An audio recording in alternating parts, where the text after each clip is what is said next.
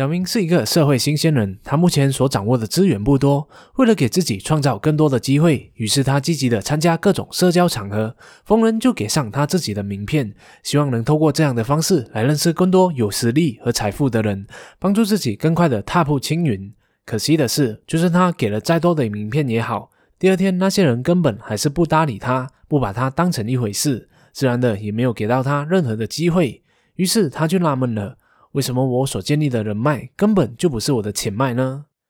今天这一集，我就要和你推荐一套 Working Out Loud 大声工作法，让你能够建立真正有用的高效人脉，帮助你加速实现目标的节奏。嗨，大家好，我是熬夜，陪你一起学习学校没教的知识。没错，今天要和大家分享的这本书就叫做 WOL 大声工作法。WOL 是 Working Out Loud 的简称。是这本书的作者约翰史代普所创办的一套可以增进人际网络、促进习惯养成的社区化学习方式。目前，WOL 的运动已经推广到了六十几个国家，遍布各行各业。无论你目前的目标是掌握一项新的技能，想要探索新的一个领域，还是想要扩展自己的人脉，WOL 都能够帮助你一一实现。废话不多说，我马上带大家来了解 WOL Working Out Loud 的五大元素。首先，第一个就是人际关系，人脉塑造了你是谁，也塑造了你可以变成什么样的人。有一句流行的话是这样说的：“你就是你平均最常接触的五个人。”所以，当你培养出良好的人际关系之后，它就能够帮助你获得知识、专业以及扩大你的影响范围。那我们又应该如何扩展自己的人脉关系呢？作者在书里面提出了这四个关键心态：第一，大方。当你分享自己的东西的时候，绝不要要求回报。第二，示弱。当你承认自己的缺失或是弱点的时候，你就是在展现出对他人的信任，让对方更容易的表现出真实的自我。第三个关键，坦率、坦白、诚实的对待他人，这就表示你对他人的重视更胜过于你从他那里得到的任何东西。第四，问责，说到做到，做不到就要承认，这是培养信任的另一种方法。综合起来，这些心态就是能够让你促进每一次和新朋友接触的关系，使我们可以和新的朋友互相的了解，并且彼此的关心，是建立人脉的第一步。WOL 的第二个元素，大方分享。卡内基就曾经说过，这世上随处可见掠夺和自私的人，所以无私为他人服务的少数人将享有很大的优势，几乎没有什么对手。作者认为，这世界上最有成效的人，往往都是那些懂得建立和培养最佳盟友的人。这就需要你及早明确的表示你是真的有心，也不需要对方的任何回报，让他知道你是真心的想要帮助他的。作者给这种做法取了一个名字，叫做“小礼物理论”。培养人际关系，为每个人创造更多的价值，而且不求回报，有许多小方法。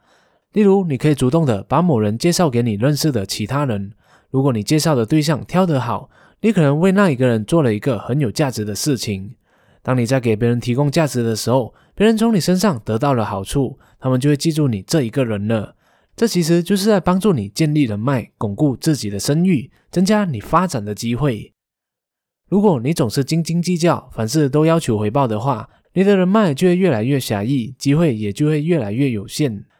大方分享的另外一个好处就是，它能够让你更了解自己的实力，也就是你可以帮助别人解决什么样的问题，还有知道你应该如何运用你的实力来帮助别人。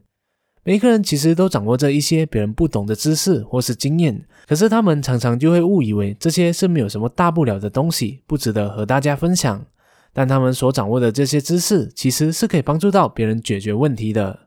举个例子来说，你很擅长用手机拍摄人物，能够把女朋友拍得漂漂亮亮的，让她可以很乐意的把你的作品分享在她的社交媒体上。你可能会觉得这一个技能没有什么大不了，但其实有很多男性朋友正苦恼着不知道该如何把另一半拍得好看的。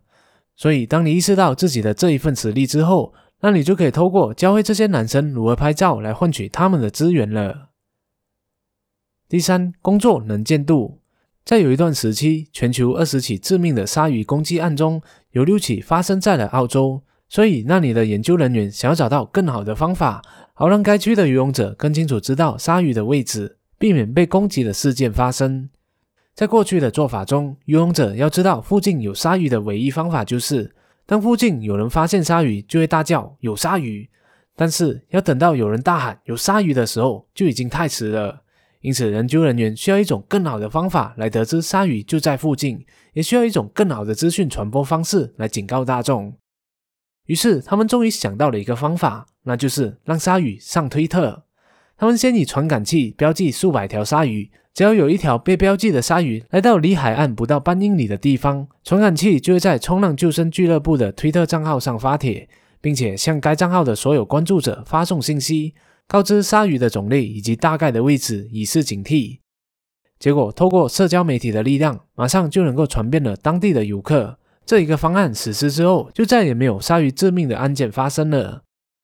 这一个故事告诉我们，在网络上让大家看见是多么容易的。而社交平台，比如脸书或是 LinkedIn，就是一个不错的方法，因为它可以让更多的陌生人认识你，并且了解你的工作，大大的提升你的知名度。同时，这些陌生人也可以从中将他们的看法反馈给你，帮助你提升自我，更加高效的工作和成长。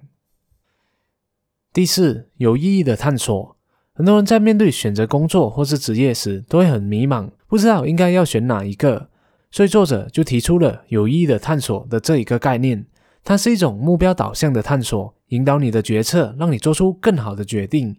与其豁出去冒很大的风险，我们可以尝试一些小实验，进一步的了解潜在的新工作或是方向，来发现其他的可能性。而最简单的方法就是通过对话，你可以这样来问问自己：谁已经在做你想做的事情了？他们的经验中最好和最坏的部分是什么？以及我能够从他们身上学到什么呢？举个例子来说，你很喜欢吃甜点，于是就幻想着要开一家西式甜品店，和更多的人分享你的喜爱。但平时的你只是一个普通的上班族，对开店完全没有什么经验。所以在你一脑股的把所有的积蓄都投资在开店之前，可以先去找找其他的甜品店老板或是烘焙师谈谈，问他们在开店的时候所遇到的瓶颈。需要特别注意哪些方面的问题，以及该如何处理团队管理方面的技能等等。这样做可以让你更清楚的知道开店时会遇到哪些阻碍，知道自己原本不知道的事情，还有发现许多的盲点，这样就能够大大的降低你的创业风险了。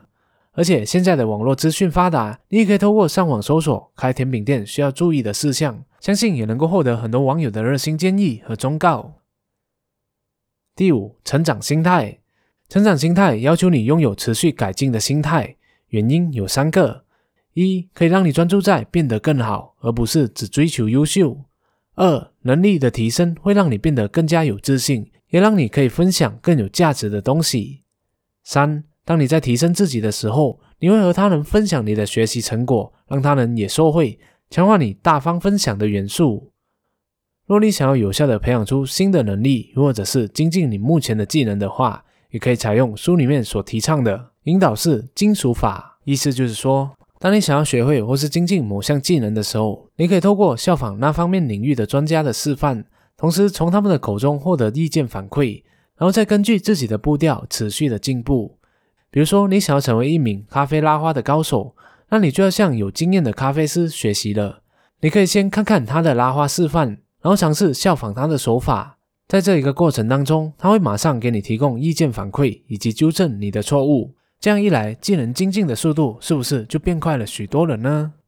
作者也提出了在这一个过程当中，我们需要的五种正确的心态：一、允许自己犯错；二、遇到困难的时候敢于求助；三、只关心自己的进步，不要和他人做比较；四、追求进步而不是追求完美；五、检视自己是否有自我设限的信念。那如果有的话，马上就要提出质疑。比如说，如果你在练习的过程当中遇到瓶颈，你可能会对自己说：“我不擅长做这一件事情。”这时候你就要提出质疑了，尝试对自己说：“我只是还不擅长而已。”这样一来，就可以打断自我否定的信念，恶性循环下去，以更加积极的心态来学习一项技能。要相信人的大脑是终身可塑的，只要有意愿，用对的方法，想要掌握任何一项新的技能，是绝对没有问题的。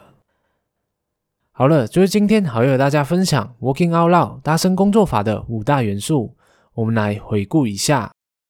第一，人脉关系，人脉塑造了你是谁，也塑造了你可以变成什么样的人；而大方、示弱、坦率和问责就是建立人脉的关键心态。